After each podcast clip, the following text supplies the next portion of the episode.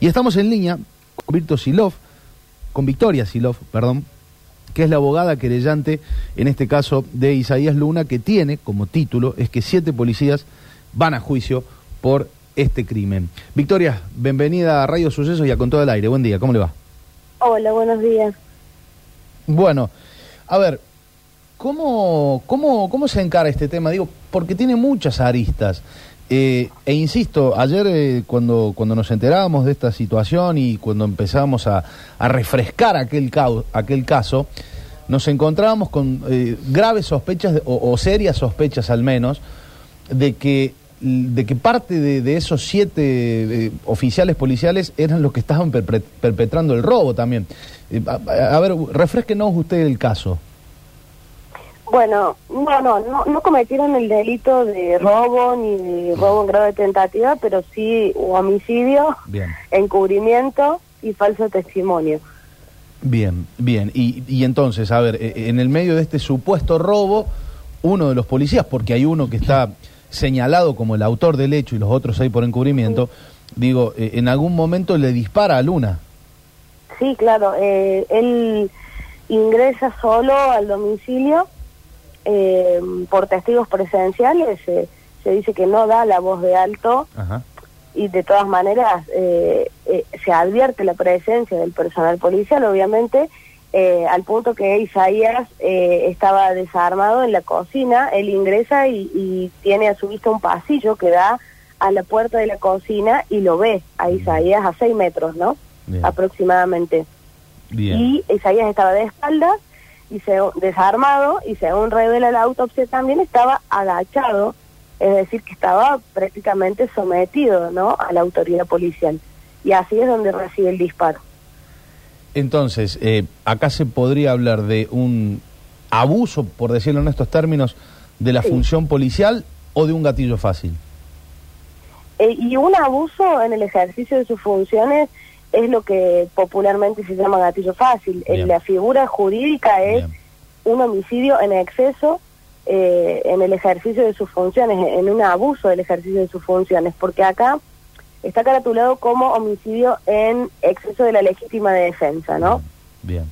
¿Qué pasa? Esta pena, eh, este, este tipo penal da una pena muy, muy suave para un hecho que no es apenas un exceso, porque si fuera una legítima defensa que se excedió, ¿para qué van a encubrir y para qué van a plantar un arma? ¿Para qué van a, a arriesgarse a eh, declarar incluso falsamente en sede judicial? Claro. Porque una legítima defensa es algo eh, que termina en un sobreseguimiento y un exceso tiene una pena menor. Acá lo que hubo es un abuso, lisa y llanamente, y eso es lo que se trató de encubrir, Sí. justamente. Un, un abuso Eh, y- después un dibujo también, ¿no? Digo, esto de, de implantar el arma. Sí, fue, es muy grave el hecho, es muy grave y lamentablemente es una, una costumbre, básicamente, una práctica ya policial que está a la vista, no lo digo yo, lo dicen la cantidad de causas que vienen dándose de este tipo. Empezamos con Güere Pellico, Blas Correa, ahora Isaías, y cuántos que no sabremos que no han salido a la luz. Estos son casos que sabemos y que van a juicio o han ido a juicio. ¿Y, y, y cómo se llega a la conclusión de que el arma estaba plantada?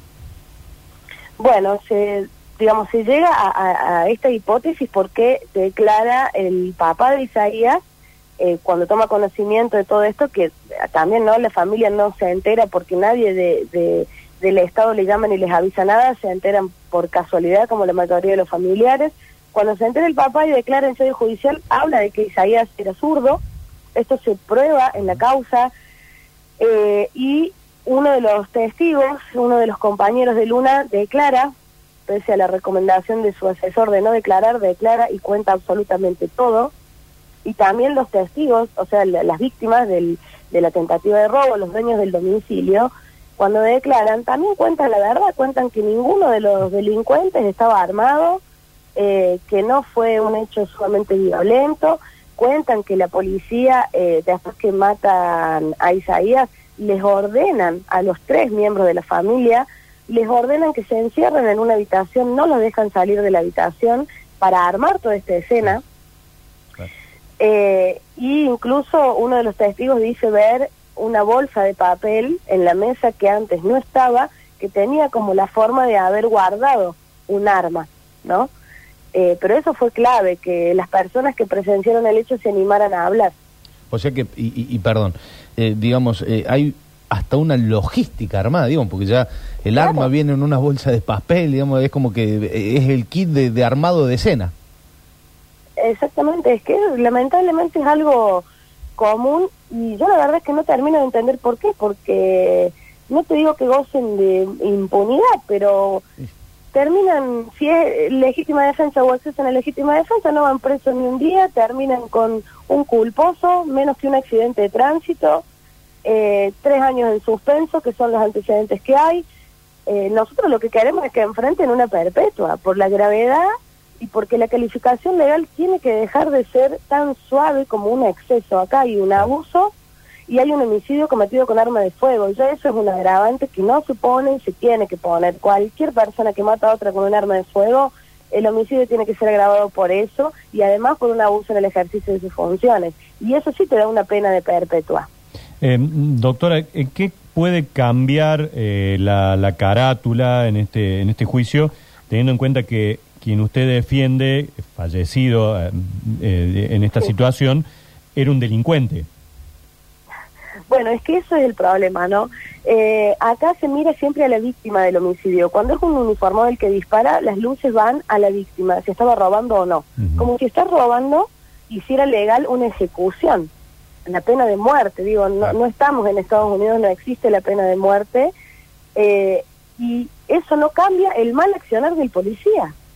Así Isaías estaba robando o no, acá no importa eh, la calidad de la víctima, importa la calidad del homicida. El homicida es un funcionario público, ya eso te marca una gravedad que debe ser valorada y ponderada. El, el uniformado tiene normas, tiene reglas, tiene leyes provinciales, nacionales, internacionales que regulan su uso de arma de fuego, su proceder ante un hecho delictivo, ante un hecho violento. Él no puede hacer lo que le salga, lo que pueda. Él tiene que hacer lo que debe hacer y si no lo hace es un abuso. ¿Se entiende? Acá Sí, no sí, interesa sí, si Isaías estaba robando. Isaías si estaba robando tenía que ser detenido y estar preso, como están los otros dos eh, compañeros de él imputados por robo en grado de tentativa.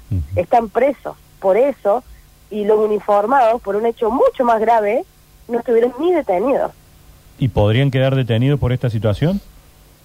Y si la condena es de prisión efectiva, sí, claro.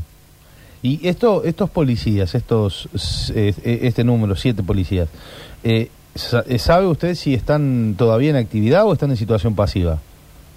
No tengo información de eso porque en el expediente judicial no consta. Eso debería ser preguntado a la autoridad policial, a la, a la jefa de policía, por ejemplo, a ver, o al Tribunal de Disciplina Policial, qué han hecho con esto, porque esto se les informa, estas imputaciones son informadas al Tribunal de Disciplina de Conducta Policial y ellos son los que tienen que tomar una decisión en relación a eso. ¿Y por qué son siete? ¿Es todos los que realizaron, digamos, ese operativo? Porque digo, uno ha sido el que disparó Claro. y los otros que es encubrimiento, ¿cómo? Claro, los demás participaron en, en orquestar toda la escena, ¿no? De plantar un arma, alguien tuvo que ir y buscar el arma, eh, acomodar el- los móviles para que las cámaras no captaran el ingreso y egreso del domicilio de los uniformados, buscar el arma, llegar, plantarla, armar las declaraciones, Mm. hacer las actas eh, del hecho, las actas judiciales que se incorporan al expediente y después declarar en sede judicial como testigos del hecho eh, que lo hicieron falsamente, se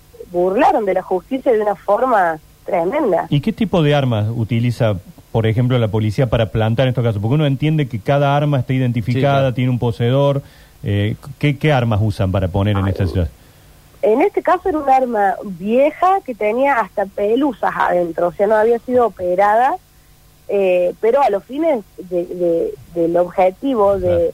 digamos, de, de decir, ah, estaba armado, por eso le disparé, funciona, ¿no? O sea, aunque no sea operativa el arma, cumple con el objetivo de hacerlo zafar, digamos, al uniformado, de decir, no fue un abuso, él estaba armado.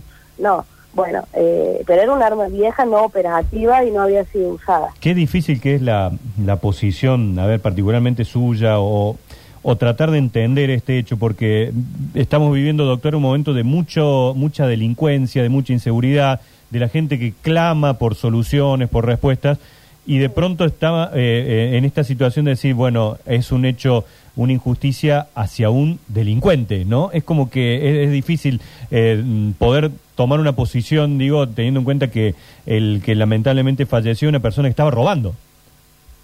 Sí, para mí no es difícil. A ver, eh, para mí cada persona tiene su historia. eh, no todos los hechos son iguales, ni, ni, ni iguales en su gravedad.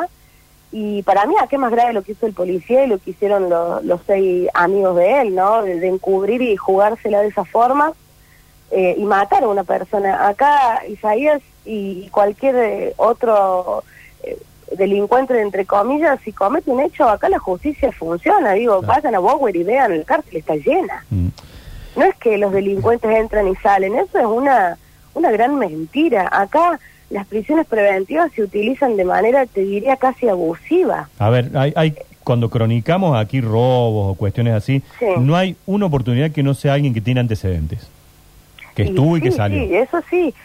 Eh, pero antecedentes computables es otra cosa. Una cosa es tener una causa en investigación abierta, que la investigación no ha terminado, que esa persona no es ni inocente, es inocente para la ley porque no ha sido condenada en un juicio. Eso es una causa abierta, no es un antecedente computable. No. No sabemos si esa persona cometió o no ese hecho por el cual tiene eh, esa causa abierta. La ineficiencia la y la ineficacia de la justicia no es culpa de los ciudadanos. Claro. Si esas causas no se han investigado y esa persona no ha sido juzgada ni condenada por ese hecho o declarada inocente, bueno, es problema de la justicia es la que tiene que hacer eso. Vi- Victoria. sin condena nadie tiene que estar preso. Sí, Eh, claro, ah, claro, está claro. Victoria, eh, en el medio de esta investigación que llevan a, casos, a cabo seguramente por, por, por este hecho, eh, ¿se ha topado con, con falencias en la preparación de los policías, eh, en el, eh, en, en la, digamos, en el armado del cuerpo? Digamos, porque esto también es un tema que está, que está hoy ahí en la, eh, en la picota.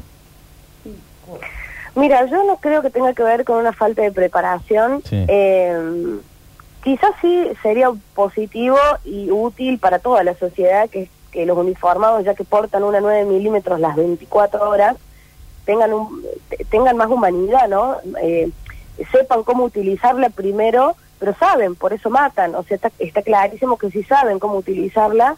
El tema es que, eh, más que falta de preparación, me parece que hay una, una impunidad, o sea, hay una, una sensación de una impunidad al menos, ¿no? cultura, hay una cultura en nuestro país Sí. cada vez más fuerte de que está bien que salgan y maten a los ladrones, que maten y maten y maten y no pasa nada, no van presos, no hay juicio, total, el, el- el chico estaba robando, que lo mate.